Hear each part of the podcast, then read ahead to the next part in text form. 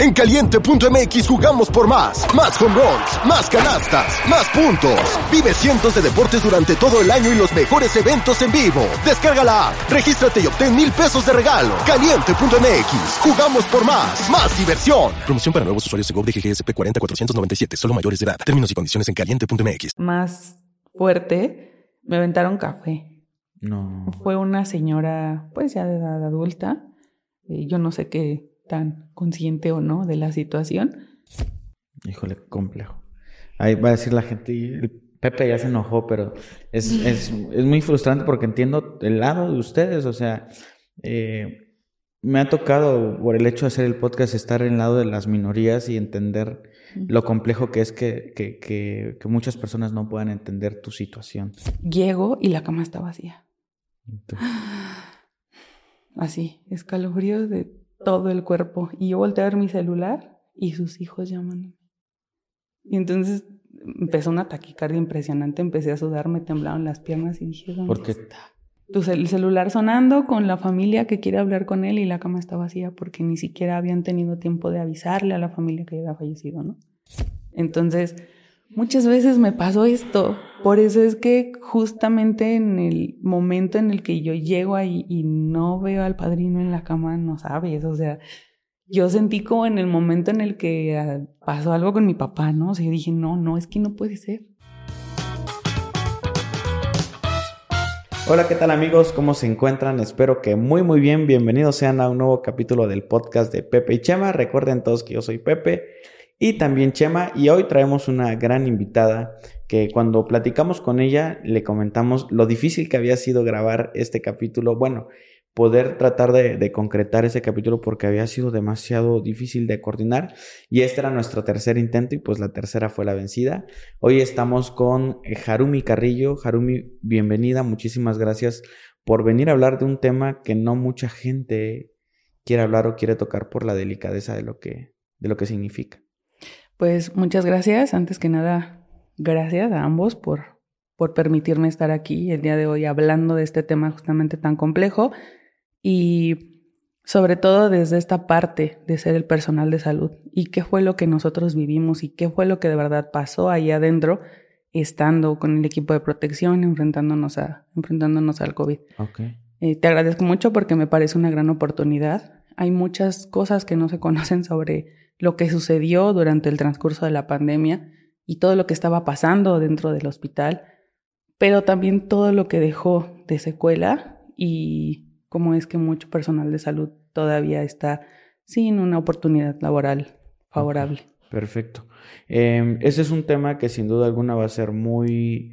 eh, del- es un tema muy delicado y para todas aquellas personas, porque yo también perdí un familiar en, pandemia, espero que logren entender el- esta información y pues respetar si quieren ver o no el capítulo, así que este es un poquito tal vez dramático eh, lo que vamos a compartir, pero para todos aquellos que quieran escucharlo, espero sea de, pues sea grato escuchar el tema o no grato, pero eh, signifique un nuevo aprendizaje, porque sin duda alguna nos enfrentamos a algo que no nos habíamos enfrentado eh, antes. Y pues bueno, Harumi, cuéntame un poquito eh, cuál es tu relación con la pandemia, o sea, eh, ¿por qué tú estás hoy aquí sentada? Más o menos de qué nos vas a platicar. Pues mira, yo soy enfermera, soy licenciada en enfermería y tengo una especialidad en neurología. Mm, He estado especializada generalmente eh, a las áreas críticas y de las áreas críticas pues he tenido oportunidad de estar también en la supervisión de enfermería.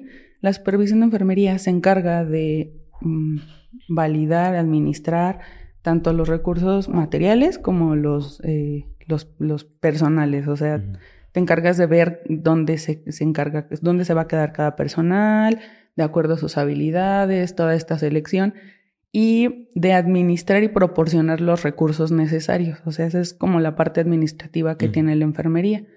Entonces, eh, te digo, yo soy enfermera, entonces mm, estuve en un hospital privado durante la pandemia. Tengo la oportunidad de eh, recibir la, bueno, la oportunidad de una contratación en un hospital público que definitivamente estaba dando mejores, eh, mejores situaciones económicas a- a los enfermeros. Entonces, con esta situación de la pandemia y con todo el ímpetu de ayudar, con los ojos ciegos, todavía no sabíamos a lo que íbamos. Entonces, eh, me contratan en este hospital. Fue un hospital que abre sus puertas de manera anticipada, justamente por esta situación de la pandemia. Ok.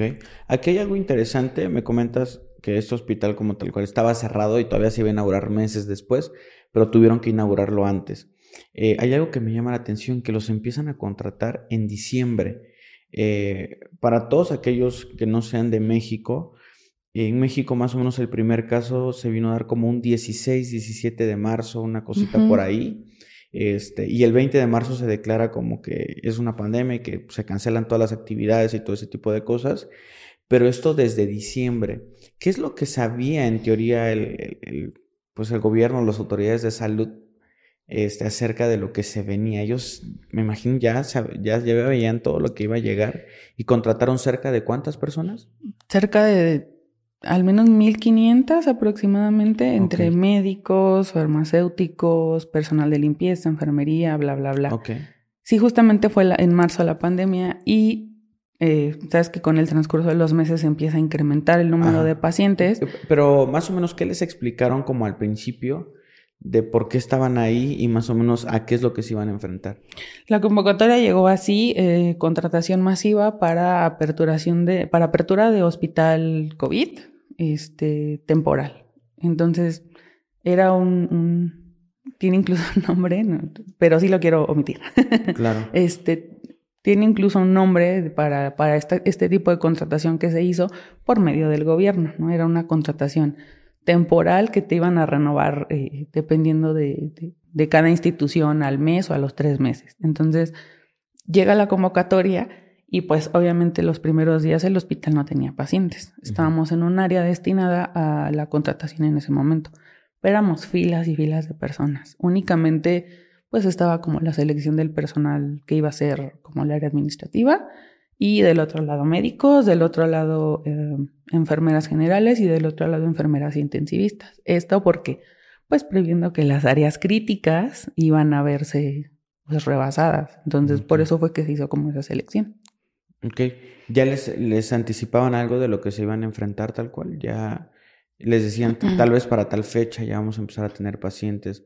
¿Había algo que ya estaba, se mm. estaba previendo o, o no? Nos prepararon en instantáneo. O sea, sí los cursos fueron intensivos de 8 de la mañana a 8 de la noche. Estuvimos cuatro días así y era prácticamente embutirte toda la información sobre el equipo de protección, las áreas, el hospital, lo que hacía el COVID, la medicación, o sea, toda, toda esa información que ellos ya tenían compilada, empezar a meternos a nosotros eso que íbamos a necesitar. No, no se sabía el número de pacientes, solo nos dijeron que pues se iban a adaptar todas las áreas de manera provisional. ¿Qué es lo que tú pensabas cuando no llegaba ningún paciente, digámoslo así, estás un mes previo a... ¿Qué es lo que sucedía por la cabeza? ¿Qué es lo que ustedes imaginaban? ¿Qué es lo que ustedes veían en las noticias? Más o menos, ¿qué, qué pasaba por la cabeza de una persona? Te soy sincera, al principio era todo ese ímpetu, ese interés, esa entrega de la enfermería de vamos a, casi, casi como soldados, ¿no? O sea, vamos a ponernos el uniforme y nos vamos a meter y vamos a estar ahí adentro y, no importa cómo lleguen los pacientes, o sea, se sentía como esa vibra de, vamos a, darle, ¿no? O sea, de entrarle todos, de estar colaborando, mm, pues en, en grupo y de repente sí esa angustia como de qué tal que no tenemos lo suficiente, ¿no? Era un hospital grandísimo. Por eso es que nosotros no veíamos la magnitud de lo que venía, porque el hospital, las instalaciones son muy grandes. Ok, entonces eh, ya llegando como al día cero, digámoslo así, eh, ¿cómo fue recibir a ese primer paciente? ¿Cómo ustedes se enteran? ¿Qué es lo que sucede? ¿Qué es lo que viene, que viene a la cabeza? Eh, yo estaba en el turno matutino, entonces transcurrió fin de semana y nos dijeron a partir del, bueno, el viernes fuimos al último día de, capacitación, el lunes se van a empezar a recibir pacientes. Entonces, el lunes que llegamos ya había pacientes porque hubo personas que, perdón, durante la noche del sábado y del domingo No encontraron otros hospitales, vieron ese hospital y literalmente tocaron la puerta para que los atendieran. Como ya el hospital tenía las condiciones, lo único que estaban esperando pues era que llegara el día lunes, pues recibieron a los pacientes. Entonces el día lunes cuando llegamos ya nos encontramos con cinco pacientes que habían llegado durante el transcurso de sábado y, domingo, pues prácticamente en, las noches, pacientes que te digo ya no habían encontrado otro lugar, que habían rechazado de varios lados y que se vieron en la, en la necesidad de decir, bueno, pues está este hospital y voy a tocar aquí. ¿Porque habían otros hospitales que ya no podían recibirlos? ¿O porque simplemente, no, ese tipo de casos no los vamos a aceptar? Porque ya empezaban a rebasar los números en los otros hospitales. Ah, ok. Ustedes estaban vacíos mientras ya estaba iniciada la pandemia. Sí, ya, ya. Ok, ok, ok. Sí, ya habían transcurrido algunos meses, por eso fue que decidieron aperturar este hospital, pues ah, porque ya se estaba llenando todo en todos ¿Cuándo aperturan este lugar? Uh, el 15 de marzo, de diciembre, perdón. De diciembre de 2020. Sí. Ah, ok. Sí, cuando ya había empezado, o sea, ya como tal estábamos en pandemia, meses de pandemia, ah, entonces fue cuando se abre este hospital. Entonces digo, por eso estas personas van a tocar y nosotros ya empezamos a tener pacientes desde ese día. Ok. Em, aquí hay algo importante que me gustaría mencionar, que tú empezaste como enfermera y luego ascendiste de alguna manera. Sí. Ok, ¿a, qué ascendiste? Pues es, te digo, es la supervisión de enfermería. Supervisión de enfermería. Sí, ya te encargas como tal en la jefatura de coordinar al personal a tu cargo. Ok. Perfecto. Y bueno, entonces empiezan a recibir, eh, empiezan a recibir pacientes. Eh, ¿En qué momento tú te diste cuenta de realmente de la magnitud donde estaban parados? ¿Qué sucedió? ¿Qué es, ¿Qué es lo que más te sorprendió como al principio? Al principio fue ver llegar a los pacientes y como todo mundo sí estaba muy asustado con este tema de poder agravarse, eran pacientes que llegaban con los primeros síntomas, o sea, todavía llegaban en una etapa de, la enfermedad en donde todavía llegaban caminando, tenían una saturación, pues si no, eh, si no había bajado mucho, estaba apenas fluctuando, apenas empezaban a sentir los estragos. Justamente como había mucha gente asustada, empezaban a acudir de esa forma. Entonces, lo que sucedió al menos las tres primeras semanas fue que llegaban los pacientes, los, los valoraban, veían que estaban en condiciones para estar en su domicilio y los regresaban. Entonces, pues fueron personas que sí regresaban a su domicilio. Y pasado yo creo que dos semanas más o menos, empezaron a llegar los casos graves. Primero fue como grupo etario los adultos mayores. Fue así muy específico de 65 a 85. Y empezaban a llegar ya muy graves. De hecho, tenemos varios casos, bueno, recuerdo varios casos de varios pacientes que de una en específico, llegaron en su camioneta, le habían quitado todos los asientos a la parte de atrás de la camioneta, metieron un colchón individual y ahí llevaban a la señora. Entonces, era una paciente que ya había transcurrido varios días grave y que no había querido ir a la hospitalización. Entonces, cuando la llevan, justo en el momento en el que la vamos a, deslizar el colchón, a subirla, la señora se desploma. Y a la hora de evaluarla, la señora ya estaba en paro cardíaco. Entonces, pues la familia todavía estaba viendo eso, la pasamos a la camilla rápidamente y la metimos al cuarto de choque para darle la atención. El cuarto de choque es donde se reciben a los pacientes que necesitan esta atención prioritaria. Entonces, afuera la familia gritando porque vieron el momento en el que la señora perdió el conocimiento, se desvaneció. Y mientras tanto, pues no pueden pasar hasta aquí, el tener que controlar toda la situación y contener por áreas y además meter a la señora y brindarle los primeros, bueno, las primeras maniobras. Desafortunadamente ya no pudimos hacer nada. Entonces es en cuestión de minutos que la señora se fue. Ok. Había algo que, que sucedía y que era como ese pensamiento colectivo de que no sabíamos qué sucedía adentro. Y mucha gente decía, los están matando allá adentro. ¿Qué es lo que sucedía? ¿Por qué cuando, cuando llegaba una persona en teoría llegaba a morir un poco más rápido. ¿Qué es lo que pasaba adentro? De entrada, con, con los adultos mayores, la edad propiamente ha hecho estragos sobre todos los órganos y una de las características principales es que los pulmones pierden su flexibilidad conforme pasa el tiempo. Entonces, esa era la primera eh, determinante para que tú supieras que se iba a grabar el paciente. Los adultos mayores, pues tú sabes, fue lo que se catalogó como de mayor riesgo. Y secundario a esto, las enfermedades que pudiera tener el paciente, porque ya no era solamente el organismo luchando contra el COVID, sino además atendiendo todas aquellas necesidades del organismo derivadas de otra enfermedad como diabetes o hipertensión. Entonces, incluso dentro del sistema nervioso están ahorita muchos procesos de investigación sobre la afección biológica que generó sobre el sistema nervioso, no solamente por el aislamiento, no solamente por todo este tema de la pandemia y, la parte psicológica, sino biológicamente se generó dentro del sistema nervioso incluso una afección derivada de, del COVID. Entonces, el empezar a ver cómo estaba actuando la enfermedad fue una de las cosas más importantes para poder actuar y poder apoyar a todas aquellas personas que sí se salvaron, porque hubo muchísima gente que estuvo muy grave y que sí se salvó. Tenemos incluso personas ahorita que tienen secuelas todavía derivadas del COVID, pero siguen vivos. Ok.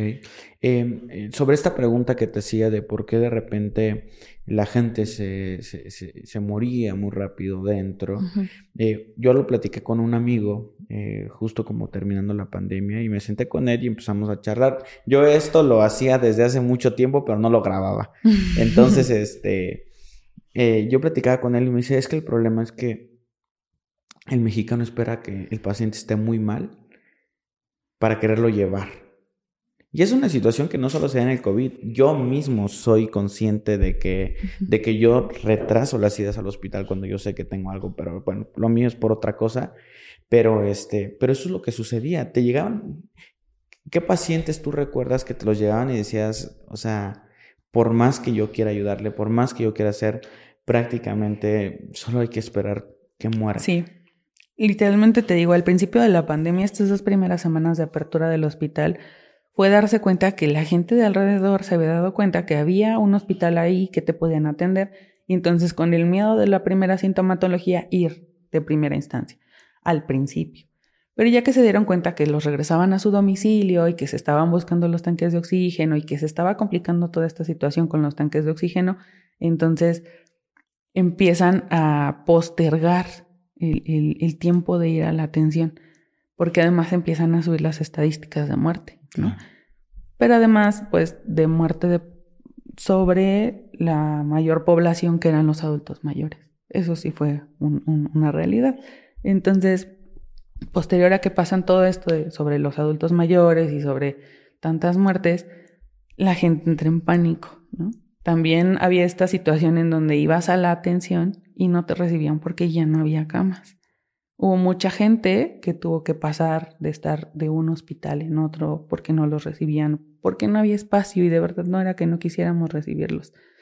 Nos tocó hacer una adaptación que, de verdad, digo, propiamente no está bien hecho, el, el asignar pacientes en un área. Sin embargo, bajo esta situación tuvimos que hacerlo. Hubo camas en los pasillos, hubo áreas destinadas a, a hospitalización que no eran para eso. Entonces, los hospitales llenos, les tocó deambular de hospital en hospital. Incluso hay muchas historias de gente que se quedó en su coche. O sea, que afuera del hospital esperando la atención o esperando trasladar o en el traslado a otro hospital, fallecieron en su propio coche.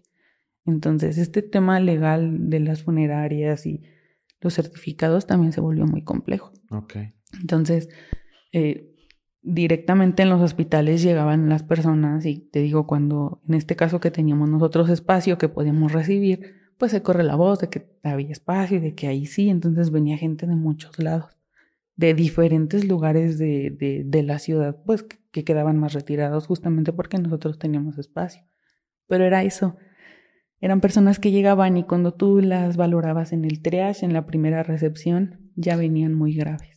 E, el triage es esta parte de valoración que se hace para ver qué tan mal está el paciente ¿no? y qué tanta atención se le Sí, justamente, porque es muy importante decirlo, no atendemos a los pacientes por orden de llegada, los atendemos por prioridad de, su, de, de necesidades. Entonces, en este caso, pues hacer el triage te ayuda a seleccionar el tipo de atención que necesita un paciente. Okay. Entonces, era aquí sí, literalmente los colores como que no fue algo que tuviéramos el tiempo de, seleccionar en algunos casos. Algunas veces sí pudimos hacerlo los colores del triage, ¿no? Entonces era llegar a recibirlo y mételo atención. De aquí surge mucha de la frustración que nosotros, personal de salud, terminamos cargando, ¿sabes? Generalmente en días que no son pandemia, sabemos que va a haber personas que no vamos a poder salvar. Un gran número de personas. Pero dentro del día a día también hay un gran número de personas que sí podemos salvar. Y lo que estaba sucediendo dentro de COVID es que llegaban cuando ya su enfermedad había avanzado demasiado, les dábamos todas las maniobras, que es literalmente pone al paciente, activa un código, llama a un especialista de cada área, laboratorio, imagenología, todos equipados. Si hay que dar maniobras, pues hay que circular entre las compresiones. Este, en este caso, pues era muy complicado generar un proceso de atención con, con una enfermedad que estaba generalmente, o sea, literalmente en el aire. Ok. Oye, eh, acá hay una pregunta y ya para que entremos bien, bien a, esta parte que me estás mencionando ahorita y algo que me llama la atención, ¿cuántas camas tenía en tu hospital? Mm, de todo el hospital. ¿O a cuántas personas estaban aptos para ah, recibir? exacto, como tal, teníamos el área de urgencias, tenía 40 camas en hombres, 40 camas en mujeres y aproximadamente 15 camas en el trayecto de un triage, un quirófano y pasillos que había por allá afuera. En el área de terapia intensiva había 14 camas de adultos y un área destinada para terapia intensiva pediátrica con 6 camas que no se utilizó para atención pediátrica, sino para atención de adultos, otros 20 pacientes más. Y esa cantidad de pacientes los llegamos a tener intubados. Ok. ¿Cuántos pacientes llegaron a tener en su máxima capacidad? Yo creo que eran por lo menos 400. 400. Ok. ¿Y en qué tiempo se llenó de 0 a, a 400, digámoslo así? Del día que abrieron, ¿en qué tiempo ya estaban saturados? Yo creo que como en 20 días. Wow. Te digo, estaba programado para aperturarse el lunes y el fin de semana anterior a ese lunes ya había cinco pacientes. ¿Cuántas personas llegaban a morir por día, por ejemplo? Yo creo que aproximadamente teníamos en 24 horas, eh, oscilaba entre los 15 y los 25. 15 25. ¿Hubo un día que, que se rompió esa marca? Hubo un día que, pues no como tal se rompió la marca, lo que pasó fue que los procesos funerarios se detuvieron. Ok. Entonces. Los cuerpos, o sea, sí, sí, entonces el, el mortorio tenía capacidad para 20 cuerpos pero ese lunes nos toca recibir que pues que se habían quedado los cadáveres del fin de semana. Entonces eran esos 20 más 5 más otros 15 afuera. Entonces era fue un lunes caótico de ver todos esos cadáveres afuera. Claro. Tú me decías que justo cuando, cuando tenían esa fila de cadáveres, incluso se podía ver desde afuera. Sí, este hospital justamente tiene el mortorio mm, pegado al edificio y posterior a eso está un estacionamiento no tan amplio, pues te estoy hablando de algunos 5 metros.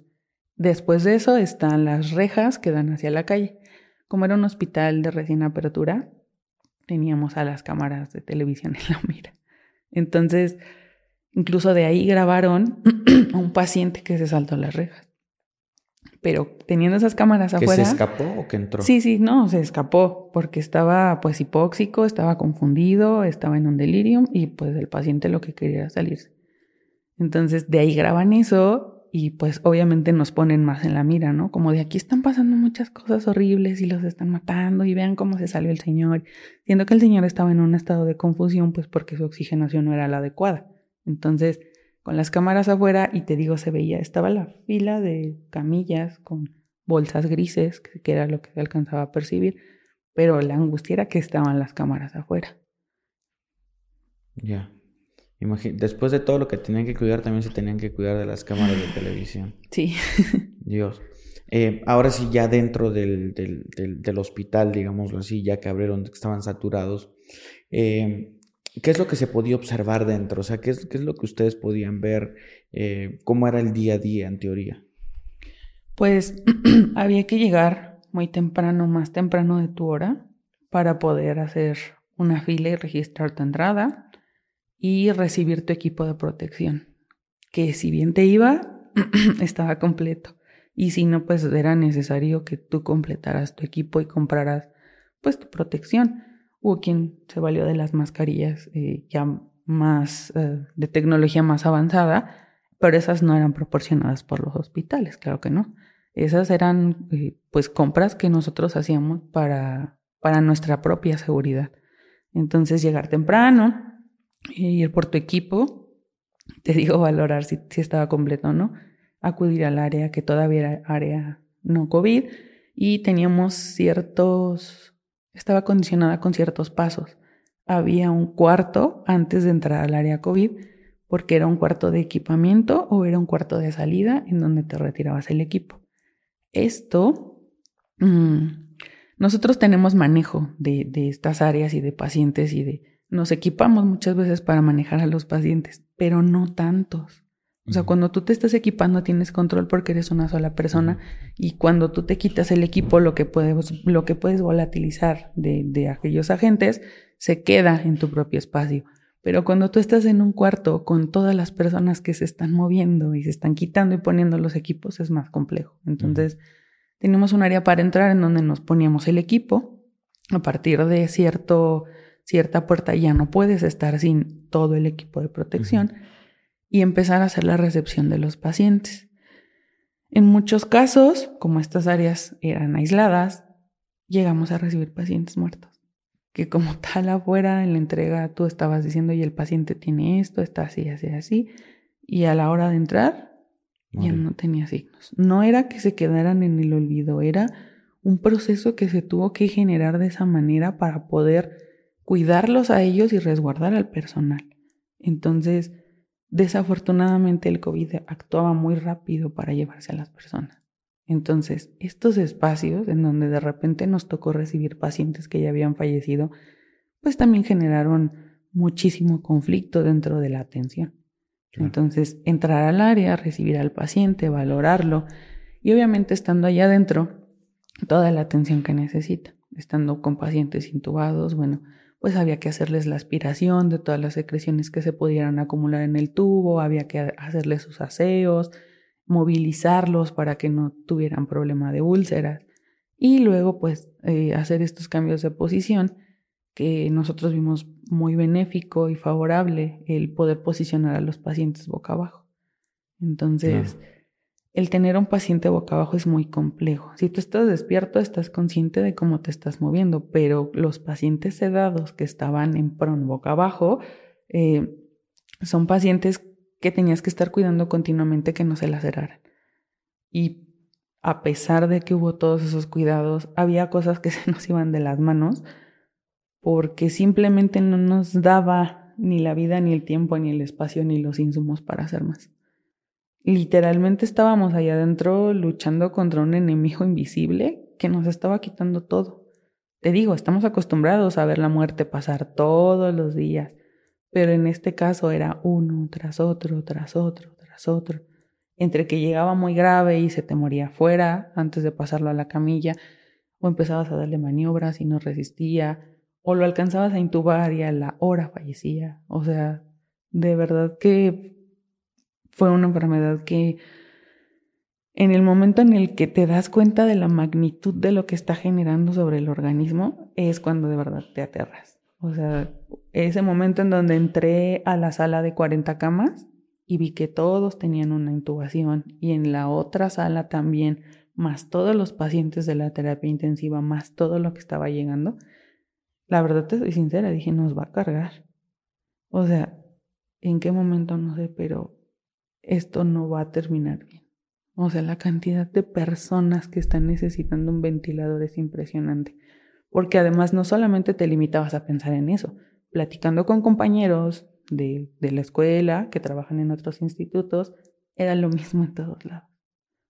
Era la misma angustia, era la misma incertidumbre por el medicamento, era el tener que estar corriendo. Te ayuda muchas veces cuando estás en, estas, en este tipo de atención de urgencias, que tú puedas ir y tomar agua de repente, que puedas ir al baño, pero con el equipo de protección había muy pocas opciones. O sea, si tú querías salir al baño o a comer, tenías que cambiarte el equipo de protección. Que no sabías, sí, que no sabías si iba a haber otro para que pudieras entrar. O que en algunos casos, no sé si, creo que mucho, mucho tiempo vimos esta parte de la implementación del Tyvex, el mameluco gigante. Pero el verdadero problema es quitártelo sin que toda la gente que está afuera contaminándolo te contamine a ti. Y algún, en algunas ocasiones ese Tyvex tenías que usarlo hasta una semana. Dios. O sea, había algunos lugares que no tenían el insumo y te lo daban para una semana. Entonces, ¿cómo te quitas algo sin contaminarte, enrollándolo hacia afuera y que además lo dejas en un lugar ya contaminado y para ponértelo al siguiente día? O sea, de verdad que hubo muchas de las prácticas que si bien no se generaron con esa maldad de vamos a hacerlas como no se debe, se generaron en un ambiente en donde no tenemos de otra. Ok, y cuando platicábamos había algo que me llamó mucho la atención, em, que era el tema de justamente esto que me mencionas del agotamiento de los insumos, tanto de seguridad como de medicamentos. Eh, tú como supervisora de área o jefa de área, ¿a qué te tenías que enfrentar que los enfermeros en teoría no sabían o ¿Cuál era el reto principal de, desempeñarte? Pues mira, había, tenía que calcular eh, el uso de los medicamentos por paciente para 24 horas y hacer la solicitud del medicamento suficiente, sobre todo para aquellos pacientes que tenían una sedación. Entonces, eh, pues obviamente el, personal lo que hace es pedirte lo que necesita. ¿Sabes qué? Va, necesito estos medicamentos, aquí está mi lista, estos materiales. Y entonces mi parte de mi labor era encargarme de que ellos tuvieran lo suficiente. Pero asimismo, hacer el enlace con la farmacia, con el almacén y saber qué es lo que me estaban trayendo. Yo podía dar sugerencias, sin embargo, pues hubo un desabasto por completo de muchísimos medicamentos requeridos en este caso, porque todos los hospitales eh, tenían pacientes muy críticos. Tenían pacientes que necesitaban grandes cantidades de estos medicamentos. Entonces, dentro de toda esta solicitud, mm, sí hubo cuestiones como muy complejas en donde no había el medicamento o en donde ¿Y era un medicamento de vital importancia? Sí, eran los sedantes. Los pacientes tenían que permanecer con esa cantidad constante, en 5 o 10 mililitros de ese medicamento pasando por hora, cada 24 horas, para que pudieran estar en ese estado de sedación y poder, pues, este, conservar eh, muchas sí, funciones. Si de repente ya no estaban dentro de ese estado, ¿qué sucedía? empezaban a despertar. Imagínate lo traumático que debe ser despertarte con un tubo en tu garganta y un aparato que está haciendo que tus pulmones estén, estén ventilando. ¿Doloroso? Es doloroso, eh, es produce mucha ansiedad, sobre todo pues por la parte en donde el tubo está atravesando hasta tus pulmones y lo sientes, literalmente. Pues, muchas de las veces incluso eh, el reflejo nauseoso lo sentimos con la propia cuchara. Imagina tener un tubo atravesando la garganta y además pues estar en posiciones muy incómodas, en algunos casos conectados eh, a, las, a las bombas de infusión, a los aparatos de monitorización, que digo, eso es lo, menos grave, ¿no? Lo, verdaderamente doloroso es el tubo y las ondas que en algunos casos. ¿Y qué pasó cuando se te acabó ese medicamento? ¿Qué, qué sucedió? Hubo algunas ocasiones en donde los pacientes comenzaban a despertar. Ahora, pacientes que tenían alguna, y sin juzgar, alguna dependencia, alguna sustancia, nosotros nos podemos dar cuenta porque su umbral de absorción es diferente, es decir, requieren cantidades de medicamento más elevadas, pues porque su cuerpo está acostumbrado a esa sustancia. A la, droga, básicamente. Exactamente, ¿no? Entonces, como estás acostumbrado a tener tu sistema en, en ese punto, pues cuando te ponen algún otro medicamento que si es necesario, necesitas una cantidad más elevada, es una resistencia que se genera. Entonces, tuvimos muchos pacientes que, me acuerdo del caso peculiar de uno, paciente que pues tenía varios tatuajes, lo vimos cómo llegó, la situación, y el paciente empezó, dentro de todo este padecimiento, pues ya con afección al sistema nervioso, más lo, lo, lo que ya consumía, empezó a convulsionarse entonces empezamos a poner medicamentos propios para, pues, para disminuir esta situación y no logramos hacer que dejara de convulsionar. Tristemente el paciente se falleció convulsionándose porque no logramos tener el medicamento ni suficiente porque ya era una cantidad excesiva ni necesario en ese momento para poder bajar sus convulsiones y desafortunadamente convulsionó hasta que cayó en paro cardíaco. tenía uno que tener la cabeza fría para poder tomar las decisiones, porque eran, decidías entre una vida y otra. Pero en este caso habían pacientes que consumían mucho más medicamento del que se, se podía dar. De repente ustedes decían, ya no podemos seguir con este paciente porque se está agotando los insumos, porque hay otros 10 que se pueden salvar con lo que este se está consumiendo. Pues como tal te digo, fue ese paciente y uno que otro que llegó a requerir alguna otra cantidad extra de medicamentos. Siempre intentamos como apoyar en lo más que se pudiera. Entonces, si había otro medicamento que tuviéramos a la mano que pudiera apoyar también a ese paciente, se lo sumábamos. Si, si teníamos en ese momento la capacidad para poder darle más o para poder eh, administrar lo que necesitaba, aunque fuera más elevado, lo hacíamos. O sea, no había problema. En ese momento era salvar la mayor cantidad de vidas, pero pues literalmente era como ponerte en un círculo y estar girando y intentar decidir a quién cuando todos tienen la misma posibilidad, ¿no? Además, el pensar en que esta persona es hijo de alguien o es papá de alguien y pareja de alguien, es miembro de una familia. Entonces, esa parte yo creo que sí, en cierta manera, nosotros como profesionales intentamos como omitirla, ¿sabes? Porque ya era demasiado lo que estaba pasando ahí adentro como para darle más sensibilidad y más personalización al paciente y poner en condicionante más la atención. Claro. Aquí hay algo importante y es que nosotros que no estuvimos dentro puede sonarnos un poco frío. Puede sonarnos de cómo es posible. No estuvieron dentro. Y esto lo digo porque hubo gente y hubo compañeros tuyos que tuvieron problemas muy fuertes. ¿Qué te tocó ver de tus compañeros, de cómo era la situación de ellos por todo el estrés de lo que estaban viviendo? Pues mira, de entrada te digo que era esta parte de estar dentro de, con la atención a los pacientes, con el estrés de que todo el tiempo tienes que estar en alerta, más toda la alerta y la angustia en tu cabeza de estar preocupado por tu familia, entonces eran varias condicionantes para el personal de salud, ¿no? Y sobre todo para aquellos que tenían personas de riesgo, como papás adultos mayores, como niños, por ejemplo, ¿no? E incluso aunque no tuvieran hijos, aunque tengo la experiencia de uno de mis compañeros que de verdad era de las personas más emotivas que tú puedas conocer. Le gustaba andar en la fiesta, obviamente era de los que siempre organizaban la universidad.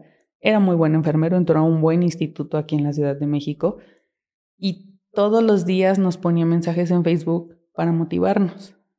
Pero un día recibimos la llamada de que se había pues dado una sobredosis y lo encontraron en el hospital ¿El hospital donde tú estabas? En el hospital en donde él trabajaba. Donde él trabajaba. En donde él trabajaba. Este, lo encuentran ahí, intentan darle la atención y pues desafortunadamente no, no logran eh, salvarle la vida. Okay. Entonces él, pues lo único que puedo pensar es que se sentía ya demasiado abrumado con todo, con todo lo que estaba pasando alrededor suyo. Entonces, pues no sabemos sus razones, sin embargo, decidió quitarse la vida. Yo creo que fue derivado de la situación del estrés ocasionado por... Y, creo que no es el único caso, ¿no? Creo que hubieron muchos más casos registrados de suicidio, de, de enfermeros, de, de médicos. De suicidio, de médicos y de enfermeros y de muchísima gente que ya no quiere pertenecer al área de la salud. Te digo, varios de mis compañeros que por alguna u otra razón, ya sea que renunciaron a su trabajo o les tocó este, este recorte de varios de los, de los hospitales públicos en donde, en donde nos hicieron esto, les tocó también a ellos y decidieron ya no entrar de lleno, ya no entrar definitivamente en esta cuestión, están dedicándose a otras cosas, cosmetología, abrieron negocios. Entonces, Oye, em, hace ratito que hablábamos acerca del, tema del, desabasto de medicamentos, tú me contabas cuando platicamos que te tuviste que enfrentar a un reto muy complicado. ¿Qué fue? Sí, em, te digo que dentro de este, de este abastecer al personal de enfermería, a mis compañeros de, de los medicamentos para poder estar brindando la atención a los pacientes, tienes que contabilizar y como lo decías, es muy triste porque si tienes que evaluar a dónde vas a dejar el medicamento o a, no a quien ya no, sino a quien menos, ¿no? Entonces, eh, el estarte enfrentando a esta situación y sobre todo a medicamentos que no conocía, ¿no? Te contaba la historia de un el medicamento es Propofol. Propofol. Ajá, es un medicamento, es un sedante. El sedante. Este Propofol, este, es un sedante importante que se utiliza pues, en cirugías o en este caso para los pacientes con intubación y está pasando a, ciertos mililitros por hora. Entonces tú literalmente de donde quitas una botella pones la otra para que las bombas de infusión, se llaman así, los aparatos que regulan la, la circulación de, de los líquidos, lo estén pasando a como tú lo programes, ¿no? 5 mililitros hora. Una, una pregunta rápida ahí. Eh, ¿En qué tiempo si yo te quitaba eso y no ponía el otro, en qué tiempo la persona se despertaba? No, pues imagínate, en, el tiempo en el que tardara los mililitros en pasar, si está pasando a 5 mililitros, más o menos son 20 del trayecto de, un, de un equipo. Entonces, 20 mililitros en lo que terminara de vaciarse ese equipo, la manguerita prácticamente, en lo que terminara de pasarse. En, un minuto la persona se despertaba si no te recibía. No, tienes un lapso como de una o dos horas más o menos para que empiece a dar. A reacción. ok, perfecto. Y ahora que, cuéntame. Entonces, de, de este medicamento recibo unas cajas que literalmente, pues así como cuando compras algo chino, japonés, de estas cosas que venden en, en los tianguis o en los mercaditos, que trae una caja así, la caja más X que te imagines, y un montón de letras en un idioma que no se entiende Así me llegó el Propofol. Entonces estaba la caja así. Bueno, pero tú sabías que era Propofol. Sí, sí, sí, sí. O sea, por tenía solamente el nombre y el gramaje en, en, en, dos idiomas más, que era inglés y, este, y español. Pero de todo lo demás no se leía nada, no se podía ver nada. Y fue un medicamento que la verdad tuve mucha angustia de usar. ¿Por qué? Porque no sabía si de verdad iba a tener la eficacia qué laboratorio lo avalaba, si había algo que hubieran hecho al menos alguna prueba. No sé, yo no tenía nada de lo que estaba ahí. Generalmente estos medicamentos, como son de uso mm, complejo, vienen adentro de una caja que es eh, oscura por dentro para procurarlos de la luz. Traen un instructivo que es una hoja que desdoblas y desdoblas y trae todas las características del medicamento acostumbrada a recibir así los medicamentos, recibo esto y pues la verdad me desconcertó. ¿Quién te daba esos medicamentos? Me los proporcionaba la, la farmacia del, del, hospital. Que a su vez se las proporciona el gobierno, digamos. Exactamente. Entonces, aquí está tu medicamento y empiezo a abrirlo y veo que había cajas y cajas, el número que yo había pedido, o sea, afortunadamente había suficiente, pero no sabía si era un medicamento que se pudiera utilizar o, o qué condiciones tenía, no tenía ningún instructivo, estuviera avalado, ¿no? Entonces, eh, lo que hice fue que, pues literalmente lo probé con un paciente. Yo no podía detenerme a pensar si ese medicamento lo podía ir a cambiar o podía ir a hacerle pruebas, no tenía tiempo. Tenía que saber alguna forma en la que pudiera evaluarlo así, en instantáneo.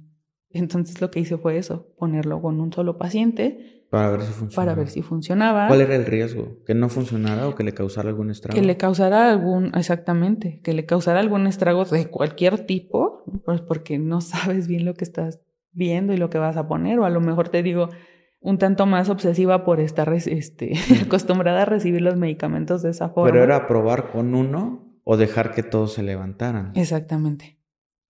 O, de, o esperar a que los pacientes empezaran a despertar y es súper angustiante que un paciente en intubación despierte, porque además, pues imagínate, ni siquiera estás bien consciente de lo que está sucediendo, tienes un tubo, te están amarrando, escuchas personas.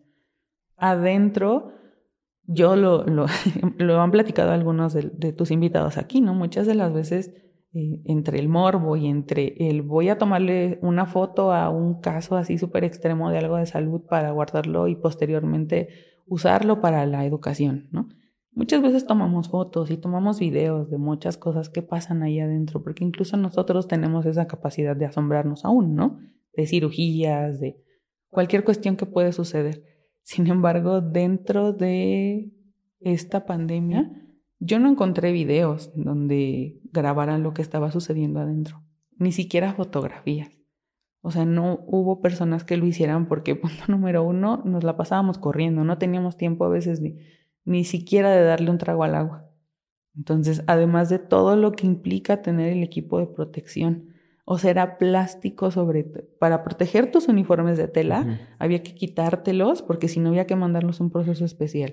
Quitarte el de tela y ponerte los uniformes desechables, más una bata encima, más en algunos casos dos pares de guantes, el cubrebocas en el 95 el, los gogles que iban encima, los gorros, este, las lesiones que te ocasionaba sobre la cara, porque había dos opciones, o te lo ponías flojito y te exponías a contagiarte, o de verdad le hacías la prueba y te lo ponías como iba adherido a la piel, y cuando salías era una irritación horrible sobre la cara, era estar sudando todo el tiempo dentro de algo plástico y además moviliza pacientes y además este, no puedes ir al baño. Entonces, te digo, todo, todo este estrés que no nada más fue mental, sino fue físico, fue un desgaste que implicó la parte emocional justamente porque no, no veíamos llegar el término de la pandemia.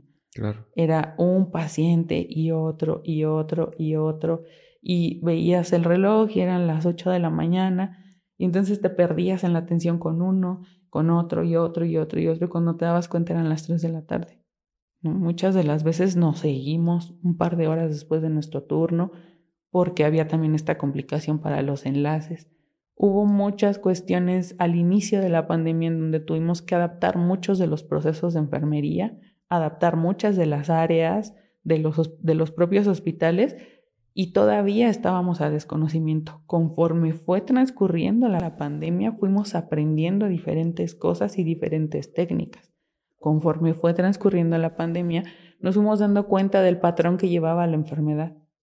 Muchas de las veces se acercaban, entraba a hacer mi valoración con los pacientes, a revisarlos, porque pues es parte de, mi, de mis funciones también, no solo el material, no solo ver que todo funciona adecuadamente, sino también ir y conocer a los pacientes, ver qué está pasando, cómo los están atendiendo, lo que están recibiendo.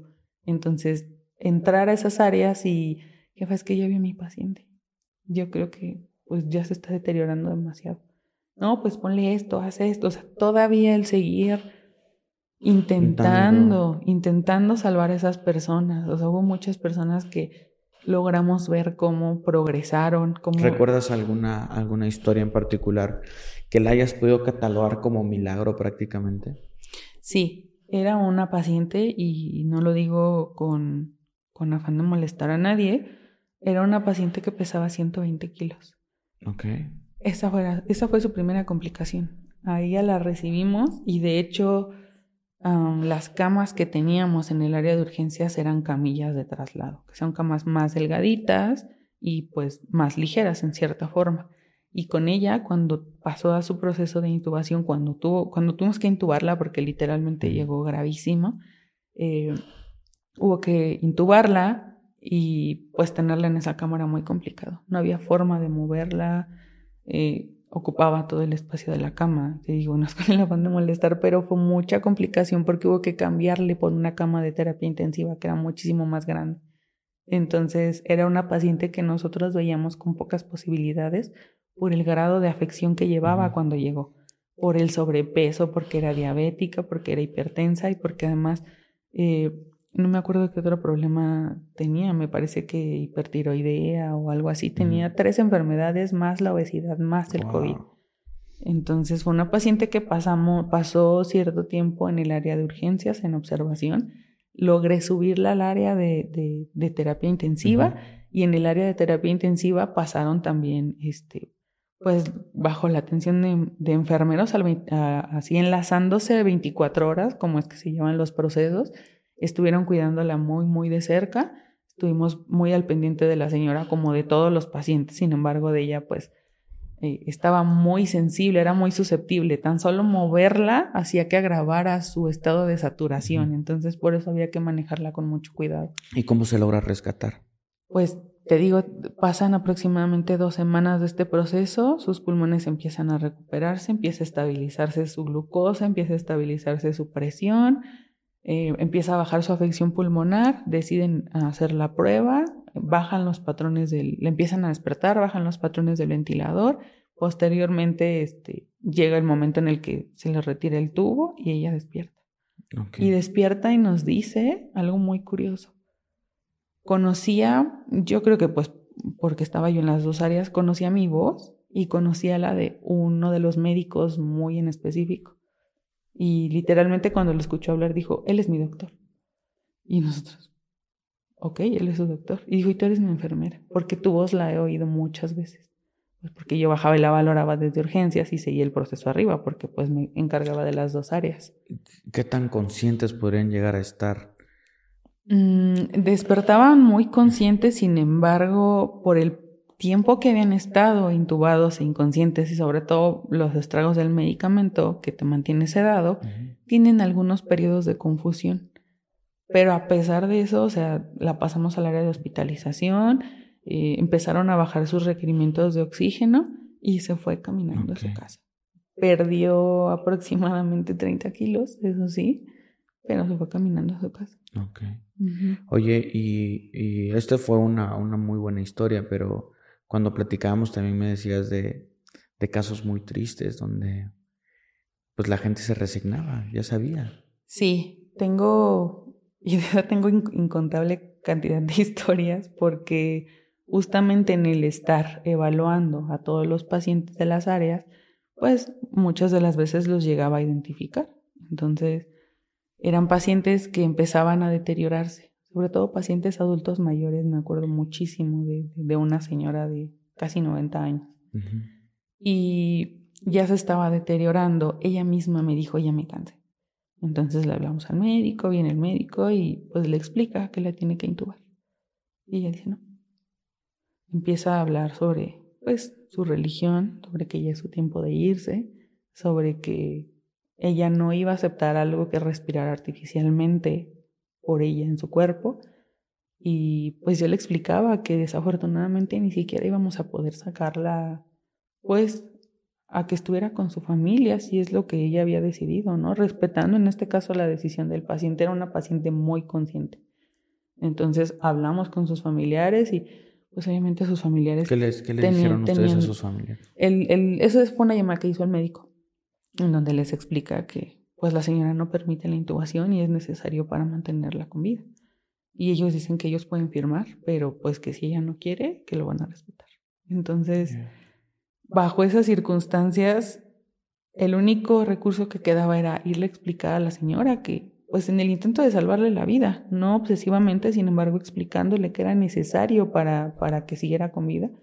Y me dice, no, señora, pero no quiero decírselo de una manera más brusca, pero se va a morir si no le ponen el tubo y el ventilador. Y me dijo, bueno, está bien, entonces dame la mano. y pues literalmente me tocó acompañarla, verla con una respiración agónica y pudimos, en ese momento tuvimos la posibilidad de administrarle un medicamento que bajara su molestia, pero pues fue cuestión de horas y la señora se fue. Y así como ella, hubo muchas personas que no permitieron la intubación ya estando dentro del hospital. O sea, la familia afuera se quería aferrar en muchos casos y ellos decían no, no, no. Y en, la mayoría de los casos se respeta la decisión del paciente.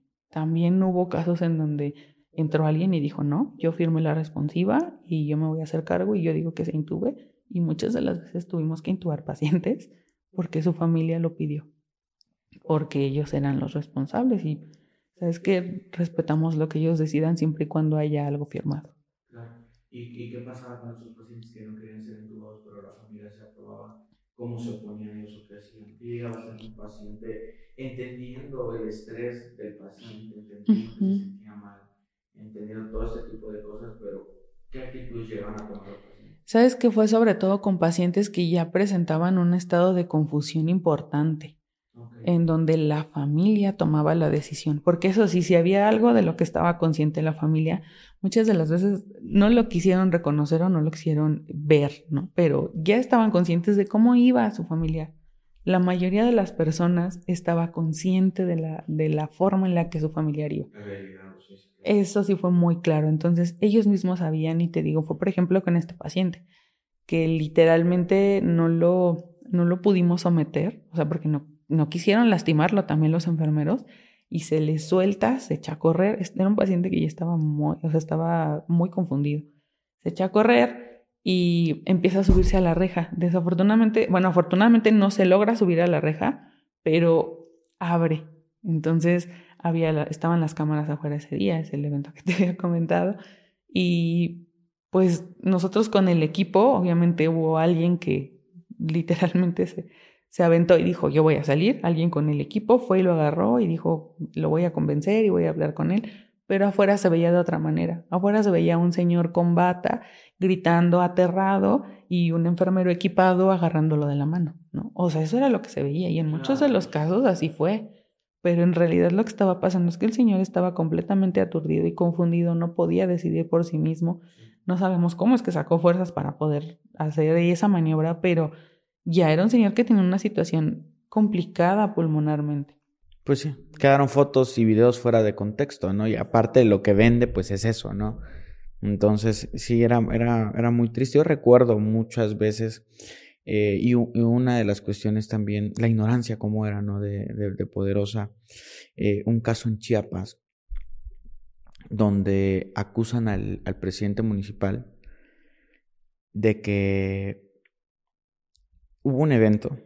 Voy a contar la historia más o menos de, cómo era, pero eh, amigo, espero contarla bien porque lo, lo, conozco. Yo de hecho estaba trabajando en ese municipio un 14 de marzo. El 16 se cancela todo y me regreso. Y resulta que hay un evento que es como una especie, no sé si era como de charrería o un evento así, pero allá la gente pues no creía honestamente que esto fuese una enfermedad y que decían, ah, es una cosa ahí, que no sé qué. El chiste es que pues hay un evento y en ese evento pues hay un, un dron que está volando, eh, pues grabando y ese tipo de cuestiones. El punto es que, pues, ¿qué crees que va a pasar en un evento donde hay cientos de personas que no se están cuidando? Pues que empieza a haber una gran cadena de, de, de, de infectados y mucha gente se comienza a morir. Y aquí es donde viene la parte triste porque por un acto tal vez político, lo que tú quieras, una persona empieza a redactar un texto en Facebook donde el presidente municipal había mandado ese dron para tirar un cierto polvo que iba a infectar de las personas. ¿Ok? ¿Por qué? Porque el presidente de la República le había pedido 200 muertos. Imagínate el nivel de ignorancia.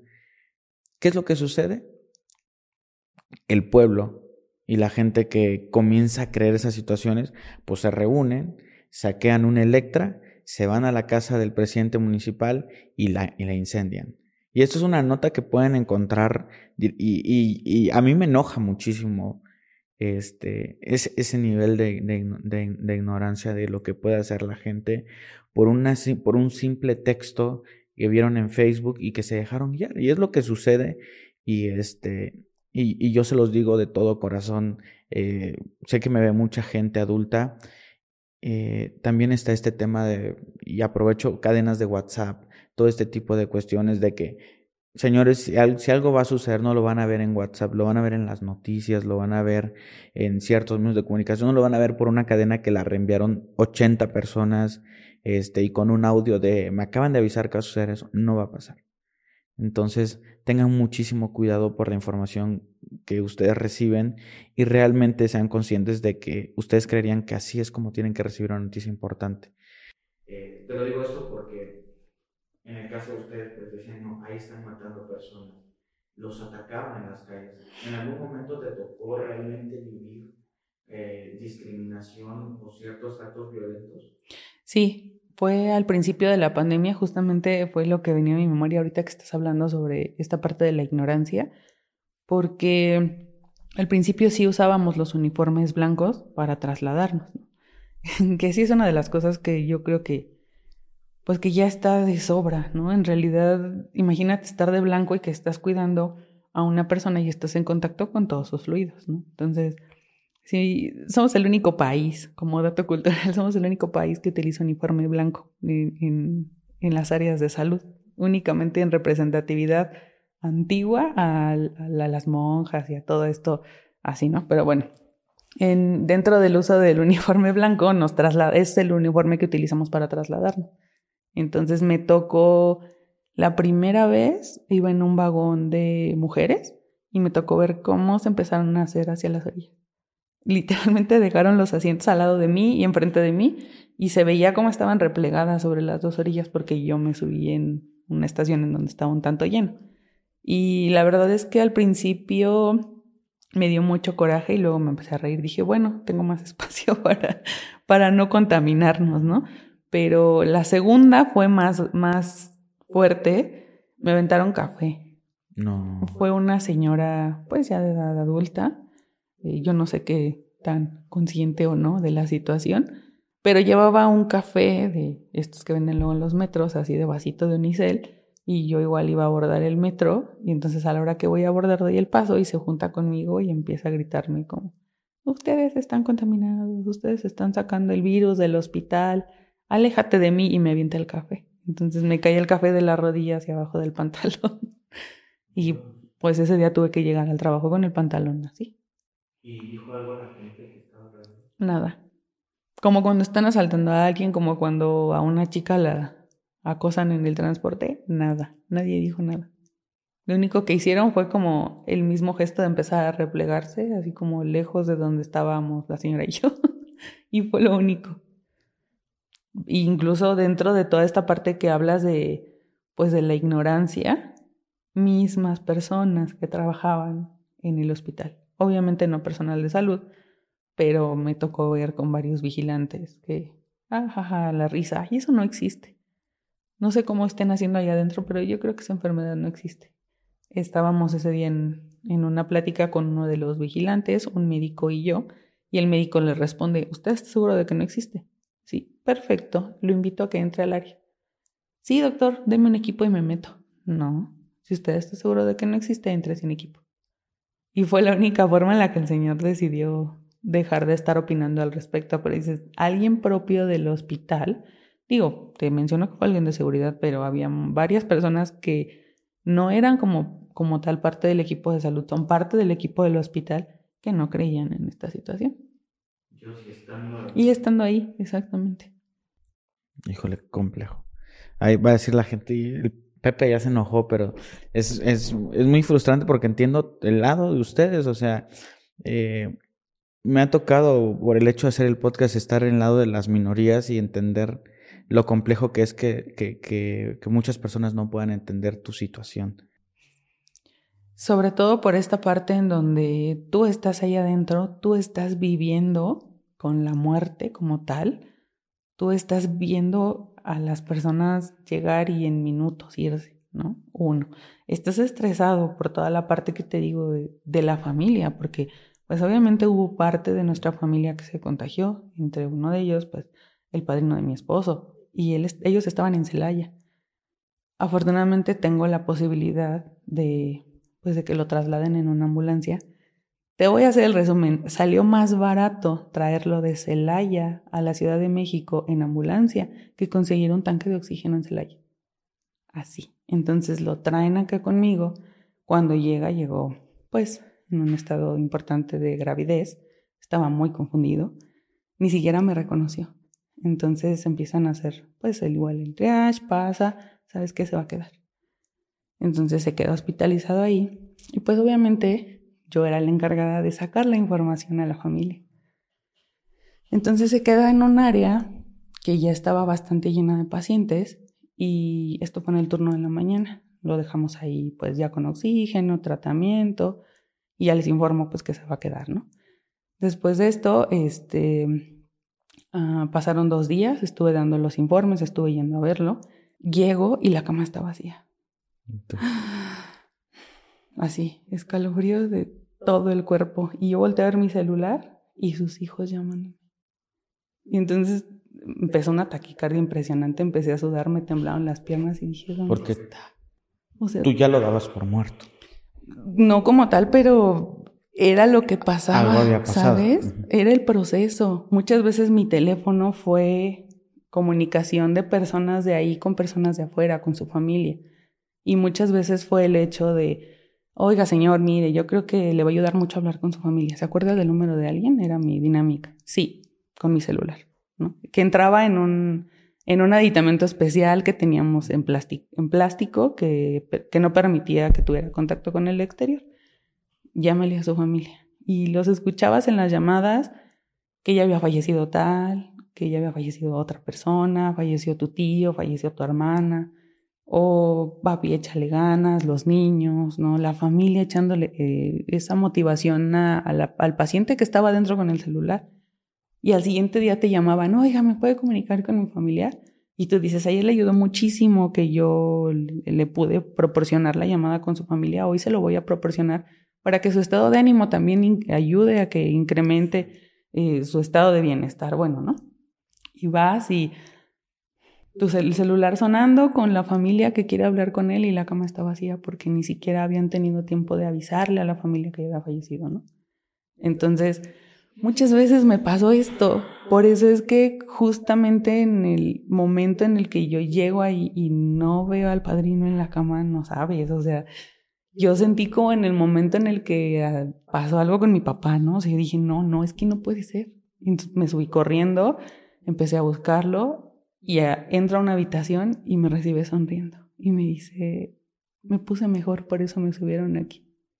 Y yo, en ese momento otra vez volví a respirar, ¿no? Porque te digo, yo ya tenía la llamada aquí, videollamada con sus hijos. Entonces, en ese momento ya logramos hacer la videollamada, lo ven y se tranquiliza todo.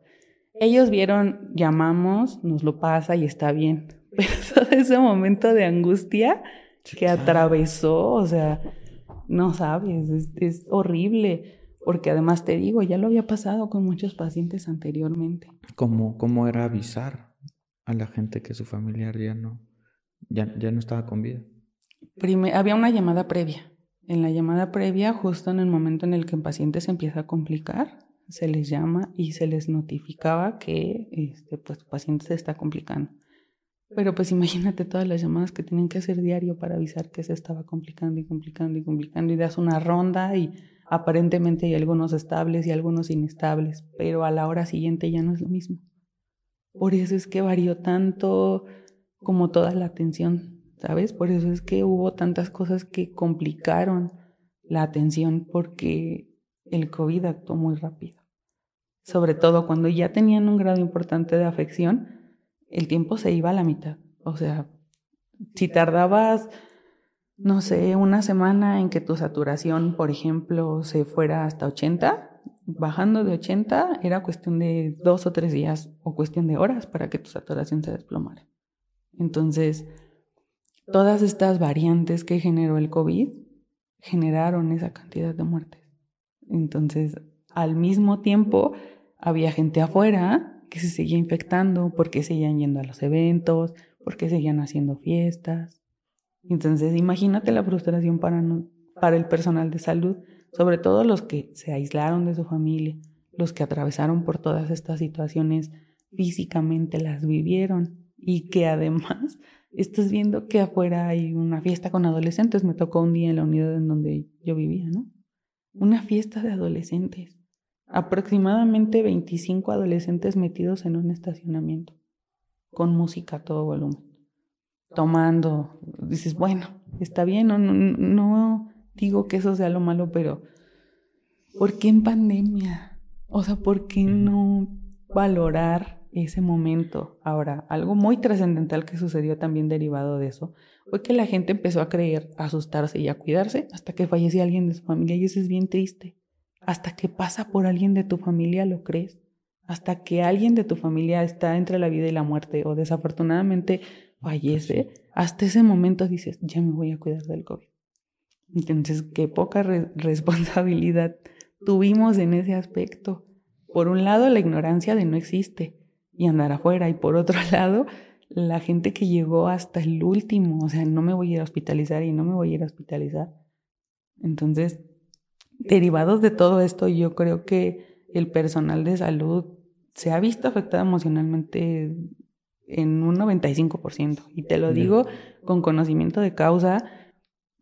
Por ejemplo, una de mis mejores amigas, mi mejor amiga, que trabaja en uno de los institutos, que no es de enfermedades respiratorias, que también se volvió COVID y, recibió pacientes muy graves de COVID.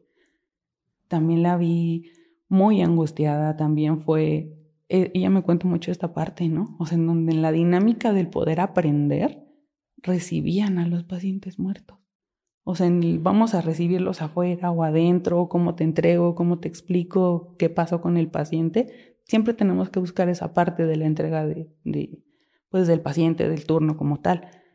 Y de repente tú vas y esperas ver un paciente con signos vitales y el monitor está en cero, ¿no? Entonces, el infectarte incluso, el estar continuamente con el riesgo de no tener los equipos de protección y de que tienes que desembolsar, obviamente, de, tu dinero. Tu dinero para poder ponerte un equipo que de verdad te proteja.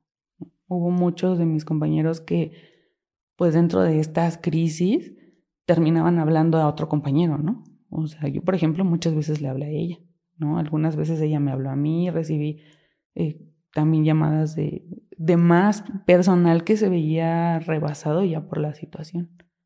Que incluso este, empezaron a, a, dejar de ir a, a, los trabajos. Hubo mucha gente que ya no fue. Y por ejemplo, en donde yo te comentó que trabajaba, una contratación masiva. Y de ahí, con todo y que teníamos las condiciones en ese momento, hubo personas que dejaron de ir porque no toleraron estar adentro en las áreas COVID y todas las demás, yo creo que lo único que podía pasar por nuestra cabeza era estoy haciendo mi trabajo, estoy haciendo mi trabajo, estoy haciendo mi trabajo.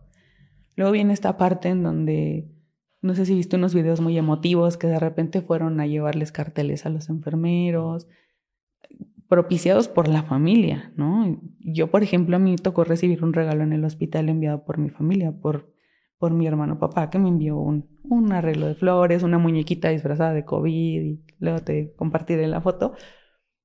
Este regalo que era parte como de, pues no sé, de una motivación para nosotros. Hubo por ahí unas marcas que fueron a algunos hospitales a regalarles tenis a los enfermeros. Muchísimas marcas de comida nos, en ese momento nos enviaron cosas o te ponían mensajes cuando pedías en las aplicaciones.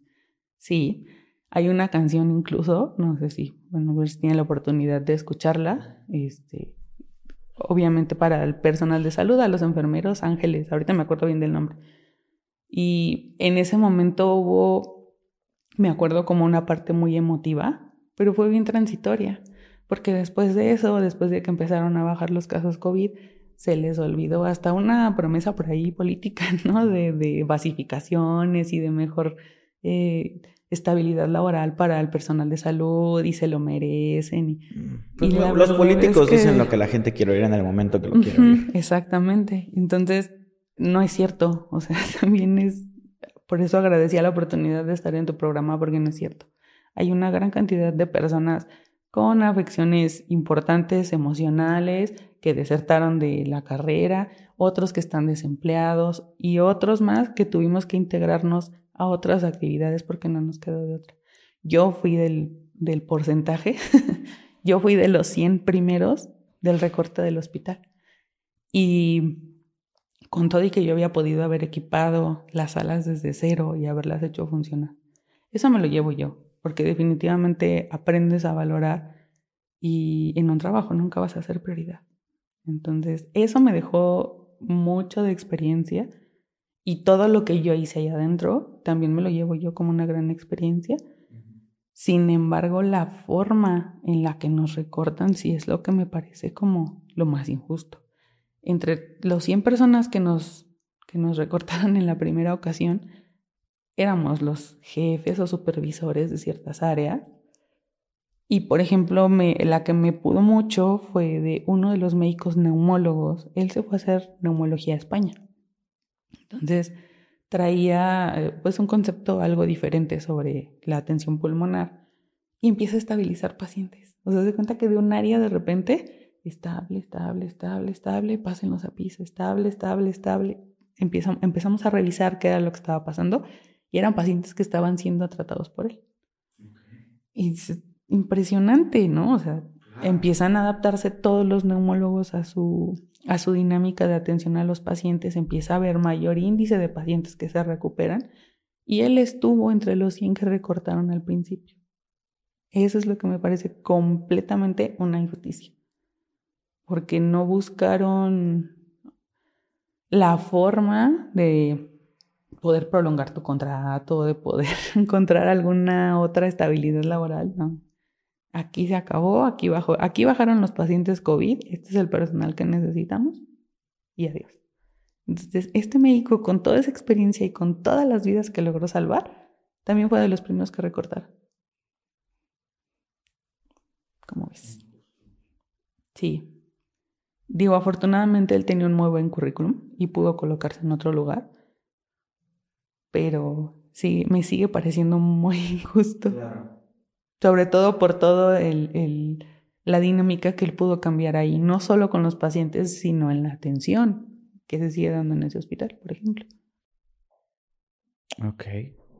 ¿Qué, qué le dirías a las autoridades que, que puedan llegar a escuchar esto a esas personas que de alguna u otra manera les prometieron tantas cosas, ¿no? Porque en su momento era como los médicos, los enfermeros los teníamos en un pedestal como héroes nacionales, se tranquiliza todo y de nuevo a la normalidad. Es que es eso, ¿sabes? Creo que tenemos, eh, en México no es buena idea ser enfermero. tenemos una dinámica de atención en donde a nosotros nos enseñan a comprometernos con vidas humanas, en donde a nosotros la mayoría de las veces nos capacitan con procedimientos, con técnicas, con absolutamente todo lo que te puedas imaginar que tienes que cursar, aprender y tener en mente a la mano para que a fin de cuentas la sociedad considere que tú no eres más que la chichincle del médico. Y no es cierto, no saben el trabajo tan complejo que desarrolla un enfermero dentro de un hospital y no más, menos que un médico, en un equipo multidisciplinario, porque eso somos. Cuando nosotros adentro de un espacio, de un servicio, logramos compaginar ese equipo multidisciplinario de enfermeros, médicos, eh, inhaloterapia, fisioterapia, todo el personal que complementa un hospital, la atención al paciente se vuelve de mucha calidad y de mucho beneficio. Pero sí creo que socialmente todavía esta parte de ser enfermero está catalogado como eso, ¿no? Como solo inyecta, como solo baña pacientes, cuando en realidad tenemos conocimientos muchísimo más avanzados sobre las enfermedades y sobre el propio cuerpo. Nosotros somos los que estamos en contacto con los pacientes, pero sí, eh, desafortunadamente estamos en un país en donde nuestros, nuestras actividades se ven demeritadas. Ok. Perfecto. Oye, ya para irnos eh, y que no se nos pase nada, ¿tienes algunas historias que consideres importante que la gente deba escuchar? Recuerdo justamente a una paciente que tuvimos intubada, llevaba ya varios días y posteriormente, bueno, procede a, a retirarse el tubo, le pusimos únicamente ahí un dispositivo de oxígeno más simple y ella empieza empieza a ser como más clara en lo que estaba hablando. Y de repente se acuerda, se acuerda de su familia, me dice, oye, es que cuando a mí me vinieron a hospitalizar, mi hijo, mi hija y mi esposo también estaban infectados. Entonces ya no sé qué pasó. Le actualizamos sobre que había pasado aproximadamente una semana después de, de ese evento y pues ella se sentía muy angustiada porque no sabía qué había pasado con su hijo, con su hija y con su esposo. Entonces le digo, bueno, ¿sabe qué? Vamos a hacer que su cerebro funcione, empiece a acordarse de algún número, del de su casa, del de su esposo, del suyo, del que sea. Vamos a intentar marcar un número. Y logra acordarse de su número de casa. Entonces le presto mi teléfono, marca, y a la hora que le contestan, este, obviamente pues tenía el altavoz, le contesta a su hija, y ella luego, luego, hola hija, ¿cómo estás? Soy yo. Y entonces escucha del otro lado como la chica empieza a llorar y no le contesta, o sea, se impresionó tanto de escucharla que no podía ni siquiera saludarla. Entonces, hija, háblame, soy yo, tal, ¿no? Soy tu mami. Y entonces ya la hija empieza a contestarle, ay, mami, ¿cómo estás? Este, hija, ya me quitaron el tubo, ya puedo hablar, a lo mejor voy a poder salir, nos vamos a poder ver. Sí, mami, necesito que salgas. Y cuando dice ese necesito que salgas, ahorita me vuelve a dar escalofrío. En ese momento, necesito que salgas se escuchaba ya con muchísimo sentimiento y le dice a la mamá, ¿y tu papá y tu hermano? Y le dice, los enterré ayer. Entonces la mamá pues obviamente se suelta a llorar y me dice, necesito que me dejen salir. Desafortunadamente ese día todavía no estaba en condiciones de salir, fue hasta el siguiente día que convenciéndola permaneció, pero ella lo que quería era salir a ver a su hija, pues porque desafortunadamente había fallecido su esposo y su hijo. su hijo joven de veintitantos años. Entonces, como ese hay muchísimos casos de incluso, por ejemplo, familias que se fueron completas ahí en el hospital, que a la hora de verificar los apellidos o a la hora que tenía que ir una sola persona a recoger, pues en algunos casos las urnas, en algunos casos hacer el reconocimiento de cuerpos, porque obviamente dentro de, de este proceso que no sabíamos bien cómo se generaba, la forma de hacer el reconocimiento de cadáveres fue tomándole fotografías. Y es horrible, no fue un procedimiento que, pues no que disfrutáramos hacer, que quisiéramos hacer, era súper difícil tener que tomarle una foto a una persona que acababa de fallecer, pasarla a la impresora, imprimirla y pegarla encima de la bolsa que, pues que contenía el cuerpo, para que pudieran ir. Exactamente. Entonces imagínate la de fotos que se quedan en las computadoras, obviamente pues de los pacientes que tuvimos que imprimir. Entonces se fueron familias enteras y te digo, nos tocó darnos cuenta justo cuando iba una persona, no, pues es que vengo a recoger tres urnas o vengo a hacer el reconocimiento de tres cadáveres propios de su familia. Tendrás una historia de una persona así que te haya dicho a ti, vengo a reconocer tres urnas, vengo. Recuerdo también otra, otra anécdota de una familia, también papá, mamá, hijo e hija, y se hospitalizan los cuatro el mismo día, pues porque ya estaban bastante, bastante afectados. Aquí la situación es que los dos hijos eran asmáticos, entonces por eso es que tenían mayor riesgo. Se hospitalizan los cuatro y pues por cuestión de mejoría, a los días sale la hija y fue la única que sale. Este, la hija de treinta y tantos años y el hermano un poco más grande. Empiezan a presentarse complicaciones con el hermano y es el primero que se intuban. Estando en la misma sala, la mamá escucha el nombre del hijo y escucha que estamos en proceso de, pues, de intubarlo. Ya le explico, se agita, entra en crisis, desatura y fue a la siguiente que intubamos. Este, posterior al hijo, intubamos a la señora y al transcurso de dos o tres días, intubamos también al papá. Entonces ya estaban los tres este, en el área de cuidados críticos y esta paciente, bueno, la hija estaba ya dada de alta. Ella es la que estaba pidiendo informes vía telefónica. Y conforme ella todavía estaba en un proceso de aislamiento, por eso es que, digo, además no podía estar afuera del hospital estaba en aislamiento y estaba recibiendo las llamadas de, información de las tres personas. Entonces incluso hubo un médico que nos hizo, que nos hizo énfasis en eso. Oigan, hay una sola persona recibiendo de la familia, porque ya sabíamos que, pues, que ellos eran familia. Y pues desafortunadamente los tres fallecen, no el mismo día, con diferencia de algunos días. Sin embargo, hasta que ella termina su proceso de, de aislamiento es que puede salir pues ya le tocó ir a recibir literalmente las tres urnas, su mamá, su papá y su hermano. Es como de lo más triste porque pues como tal estuvo hospitalizada con ellos, pero ellos sí se fueron y ella no. Esa es la historia.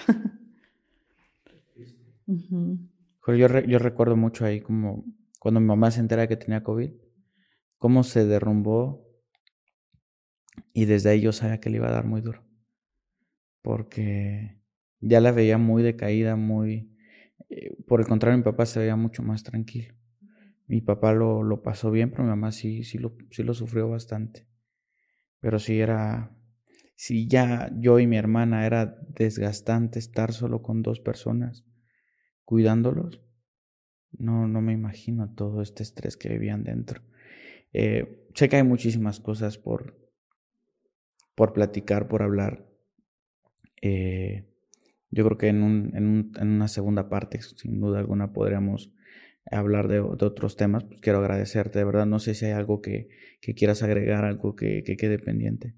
Pues de nuevo agradecerte la oportunidad a Eli por la paciencia, las inclemencias que tuvimos al principio.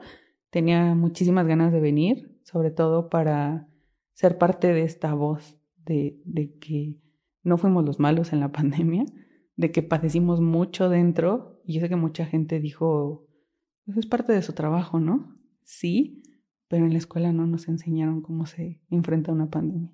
No nos enseñaron cómo se enfrenta un enemigo invisible que te está robando vidas alrededor. Eso no nos lo enseñaron. Entonces, si tienen familia que pertenecen al área de la salud, que estuvieron en primera línea, denles un abrazo por lo menos, denles algo de apoyo, porque de verdad sí atravesamos por situaciones muy complejas emocionalmente. Te digo, igual podrían decir como pues es su trabajo, ¿no? Pero no, no nos enseñaron a enfrentar esto, definitivamente. Ok. Pues, Harum, muchísimas gracias de verdad por tu labor y para todos tus compañeros, miles de aplausos para todos los médicos de todas partes del mundo que, que puedan llegar a escuchar este podcast. Muchísimas gracias de verdad por, por lo que hicieron, porque expusieron su vida, tal cual expusieron su vida y es un tema que, que tal vez no lo vamos a tocar ahorita, pero seguramente les tocó a los mismos enfermeros atender a sus propios familiares dentro, perderlos, perder compañeros sin duda alguna son cosas ahí que yo honestamente ya me siento muy triste y, y, y, es muy, muy complejo hablar de este tema. No creí que me fuese a afectar tanto, pero pues sí pienso en, en, en los familiares que, que, bueno, una familiar que perdí. Entonces ya, ya es un poco complejo abordar esto. Pues nada, muchísimas gracias de verdad. Y pues nos estamos viendo pronto. No sé si quieres dejar alguna red social si alguien te quiere contactar o cualquier cosa. Este, pues si quieres las dejamos, las dejamos ya en la parte de abajo. Sí, en la descripción pueden obtener ahí contactos. Muchísimas gracias a todos ustedes por escuchar este, este podcast. Les mando un abrazo. Recuerden todos que yo soy Pepe y también Chema y nos vemos en un siguiente capítulo. Hasta luego.